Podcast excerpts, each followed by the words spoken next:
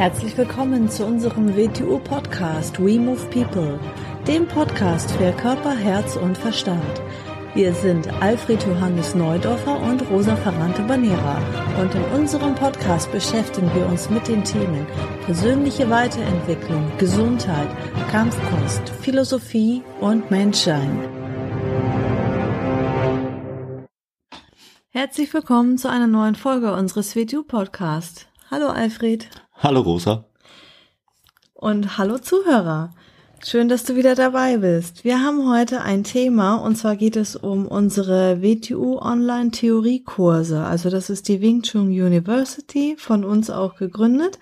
Und in der WTU Fachsprache sagen wir dazu Denkzentrumskurse. Erzähl mal, Alfred, was sind denn unsere Denkzentrumskurse? Dazu muss ich wieder auf eine der Grundlagen der WTU zurückgehen, nämlich unsere drei Zentren, wie wir in unserer Fachsprache sagen. Was verstehen wir unter den drei Zentren? Die haben wir schon öfter in unserem Podcast angesprochen.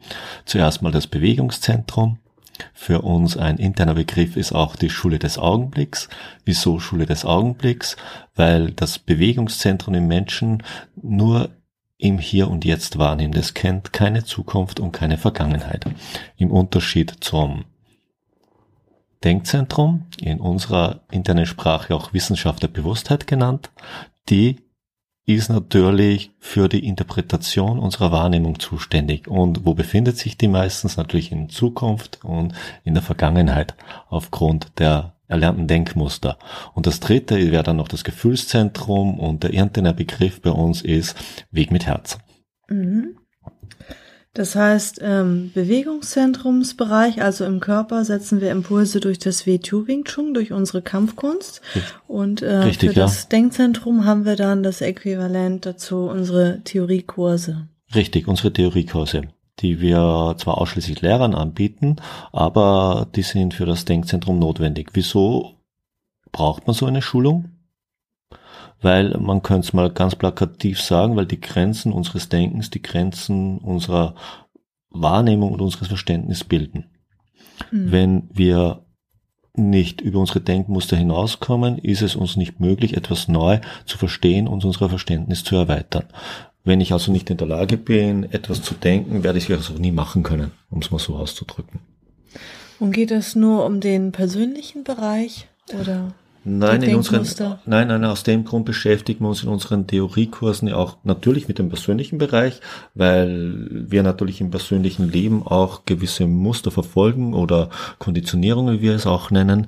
Es geht natürlich auch um den zweiten Bereich, in dem wir uns befinden. Das ist der kollektive Lebensbereich und im dritten Bereich, der uns alle betrifft, weil wir ja, wir das Endresultat davon sind, das ist der kulturgeschichtliche Bereich. Mhm welche Denkmuster, welche äh, Ideen dahinter haben eigentlich die Welt verursacht, in der wir heute drinnen sind, weil das ist mal die Basis, ist die Wurzel von dem Ganzen. Mhm. Und somit kann man dann das Denken als Werkzeug der nutzen und einsetzen, wenn man das schult. Genau, es geht uns ja nicht darum, jemandem zu sagen, was er zu denken hat. Na, überhaupt nicht. Das hat ja nichts mit Bildung und das hat ja nichts mit Lernen zu tun, jemand zu sagen, was er zu denken hat. Nein, aber das Denken ist ein Werkzeug. Und äh, man sollte klar denken und man sollte scharfsinnig denken. Und das muss man erlernen, damit man es anwenden kann. Ich sage immer gern, der Herr im Haus ist nicht das Denken, nein, der Herr im Haus ist der Wille. Und das Werkzeug ist ein, äh, und, der, und das Denken ist eines der Werkzeuge, die der Wille benutzt im Leben. Mhm. Oder benutzen sollte. Denn benutzt nicht der Wille das Denken, was ist dann eigentlich, was der Mensch unter dem Denken versteht? Es ist dann eigentlich nur äh, die Muster, die konditioniert ausgelöst werden. Eigentlich dann hält, halten ihn nur die Reize in Bewegung und nicht ein eigenen, eigenes Denken. Und das ist dann ganz eine andere Geschichte. Das heißt, dass man über die Konvention hinausgeht. hinausgeht. Richtig, genau. Mhm. Denn äh, es wird immer so viel geredet von Tradition. Eins muss einem klar sein, was Tradition im schlechten Sinne eigentlich bedeutet. Und reflektiert es wiederholen, weil etwas schon lange gemacht wird. So, ich überzeichne gerne ein bisschen. Ich habe das schon mal geschrieben und jetzt sage ich es wieder. Wenn der Mensch traditionell wäre, dann würde er noch am Baum sitzen. Mhm. Das wollen wir wohl alle nicht. Mhm.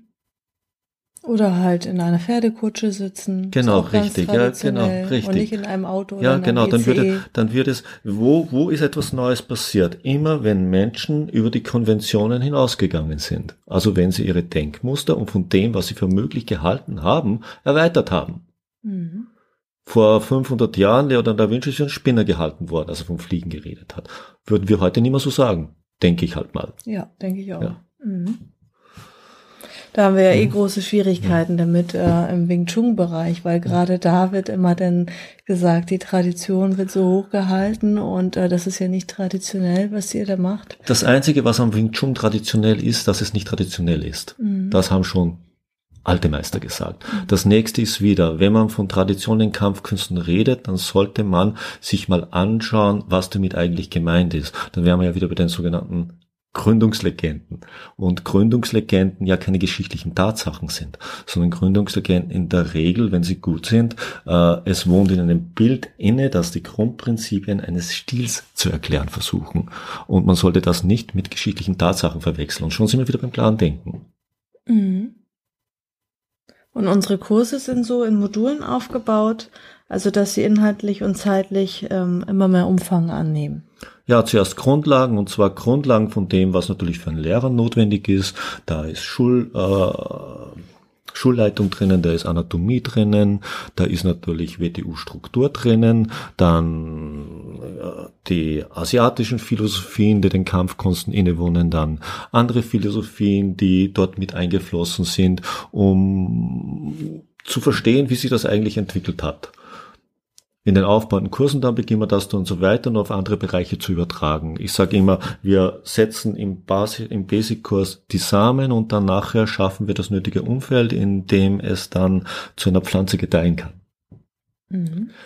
Denken ist nicht statisches, Denken ist für mich etwas Organisches, was aus den richtigen Grundlagen, aus der Sionindau, aus der kleinen Idee des Denkens, nämlich aus der kleinen Idee des Weges des Denkens, entsteht, sowie aus der kleinen Idee der richtigen Bewegung, die das richtige Potenzial des Menschen der Bewegung ausgeschöpft werden kann, kann aus der kleinen Idee des Denkens, nämlich wie man das Werkzeug Denken benutzt, eine ganz andere Weltinterpretation entstehen als die, die wir für möglich halten. Mhm. Und was ich auch, äh, um mal Feedback zu geben, weil ich ja die Kurse auch aktiv äh, als Schülerin mit durchlaufen bin, also vom ersten Basic-Kurs bis hin zum Leader of the Group-Kurs, in dem es dann um Schulführung geht, um Marketing, um Management, Zeitmanagement und auch Bewusstsein und Philosophie, bis hin zu Stage 1 und Stage 2. Jetzt bin ich gerade im Stage 3-Kurs. und ähm, was ich da auch so wertvoll einerseits Herausforderung empfinde und äh, schwierig empfinde, aber andererseits auch sehr wertvoll, dass wir am Ende ja diese Prüfungsfragen haben, die wir dann selbst beantworten müssen und selber auch in uns denn schon die Antwort finden müssen aufgrund des derzeitigen Verständnisses. Also diese Antworten, die sind meistens gar nicht in der Monographie zu finden. Man blättert und sucht den wieder zurück, aber dort ist keine Antwort zu finden zu der Frage. Nein, das ist genau das ist der Sinn dieser Kurse. Dieser Sinn dieser Kurse ist, wie ich schon gesagt habe, nicht Antworten vorzugeben, sondern den Menschen die Möglichkeiten zu schaffen, sich seine Fragen selber zu beantworten. Mhm. Das ist ja im Prinzip der Sinn von klassischer humanitärer Bildung ja genauso. Den Menschen in die Lage zu versetzen, dass er Verständnis hat und sich die Dinge selber erklären kann. Man muss immer so sagen, eine Frage deutet darauf hin, dass der Mensch momentan dann in der Lage ist, sich diese Frage zu beantworten. Deshalb eine gute Frage heißt, dass er viel Verständnis in sich hat und knapp davor steht, die Antwort geben zu können. Mhm. Ein Mensch, der keine Fragen hat, ist aus dem Grund ein Problem. Denn wie, was wäre das Leben, wenn wir keine Fragen mehr hätten? Kann irgendein Mensch sagen, dass er keine Fragen an dieses Leben hat? Was wissen wir Großartiges? Wenn wir wirklich ehrlich sind und das, was wir zu wissen glauben, wieder hinter zu hinterfragen beginnen. Denn nur dort, wo wir eine Grenze setzen und etwas nicht hinterfragen und sagen, das ist jetzt Wahrheit, dann können wir uns einreden, wir wissen etwas. Müssen wir natürlich tun, um mit dieser Welt jonglieren zu können. Wir dürfen aber nie so weit gehen zu denken, dass es wirklich genauso ist. Denn tun wir das, dann beginnen wir der Welt nicht gerecht zu werden, wir beginnen unserem Leben nicht gerecht zu werden und unserer Entfaltung, unseres Potenzials schon überhaupt nicht, weil im Prinzip wissen wir gar nichts. Nee. Wir wissen nur, dass wir da sind und wir wissen, dass wir nicht immer da sein werden. Und ich glaube, das wirft ein paar Fragen auf. ja, und in den Ja. ähm, Kampf, in den alten Kampfkünsten wurde da auch das Denkzentrum damit berücksichtigt und mit geschult. Also ich kann mir nicht vorstellen, dass ähm, die Kampfkunstszene, wie sie heute ähm, üblich ist, ähm, dass dort einfach nur das Hauen äh, gelehrt wurde. Ja, ja, das ist in, in äh, da muss man ihm unterscheiden. Äh, Kampfkunst ist ja nicht nur, dass jemand ein bisschen kämpfen lernt oder was, sondern die großen alten Meister, wenn man die japanischen nennt, wie Funakoshi Kano, Ishiba und etc. Ich meine, dort hat man vom Do geredet. Was ist unter Do anders gemeint? Der Weg. Und was unter dem Weg gemeint war, die Haltung des Menschen. Nicht wichtig ist nicht das Talent. Das Talent führt nicht sehr weit. Das Talent äh, bläht das Ego auf womöglich. Nein, was wichtig ist, ist die Haltung, mit der jemand etwas übt und dir einer Sache entgegenbringt. Und die Haltung hat sehr wohl etwas damit zu tun, wie man denkt, wie man handelt. Und aus dem Grund äh, beginnt man nicht sein eigenes Denken zu entrümpeln und zu hinterfragen, wird man bei der Qualitätsentwicklung seiner Bewegung sehr schnell an die Grenze kommen. Okay, das wird dann dazu führen, dass man eben das Heil in mehr Aggressivität suchen wird. Das ist aber nicht Qualität des Bewegens. Das ist eine andere Sache, das ist eine destruktive Sache. Kaputt machen kann man immer. Kaputt machen ist einfach. Negative Energie, der Vorteil zwischen negativer und positiver Energie, können wir mal so sagen, ist der, negative Energie ist überall an jedem Ort zu jeder Zeit sofort wirksam. Positive Energie braucht die richtigen Umstände. Aus dem Grund scheint Negativität äh, so wirkungsvoll zu sein. Aus dem Grund übt sie auch so einen großen Reiz auf Menschen aus. Man braucht nicht auf die richtigen Umstände warten, man braucht sich selbst nicht in die richtigen Umstände, also in die richtige Qualität bringen, um es verwenden zu können. Kann man überall kaputt machen, kann man immer. Mhm. Anderen die Fresse einhauen, kann ich immer. Mhm. Mhm. Wenn ich stärker bin und schneller bin. Mhm. Nur be be begegne ich mehr Qualität, ist das nicht mehr relevant. Dann kommt etwas anderes ins Spiel.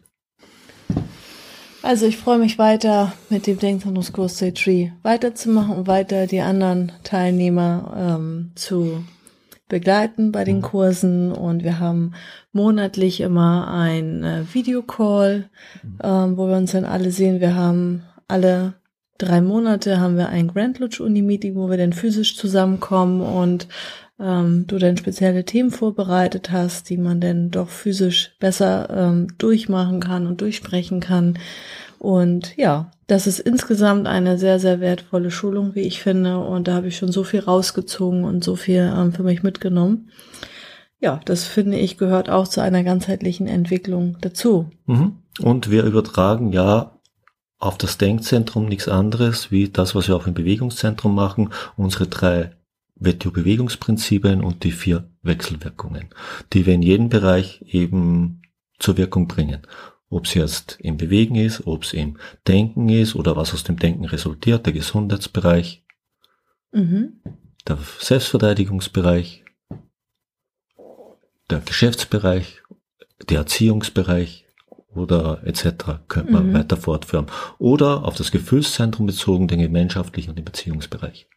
Sehr schön. Ähm, ich denke mal, jetzt haben wir so einen ganz kleinen Überblick gegeben über mhm. unsere Online-Theoriekurse. Haben wir natürlich nur an der Oberfläche gekratzt, ja, aber wir werden klar. sicher noch hin und wieder im Podcast ein paar Informationen folgen lassen, denke ich. Mhm. Sehr schön, dann finde ich, dann war es das erstmal heute für diese Folge. Mhm. Vielen Dank. Mhm. Bitte, bitte. und dann hören wir uns nächste Woche wieder. Danke. Tschüss. Tschüss.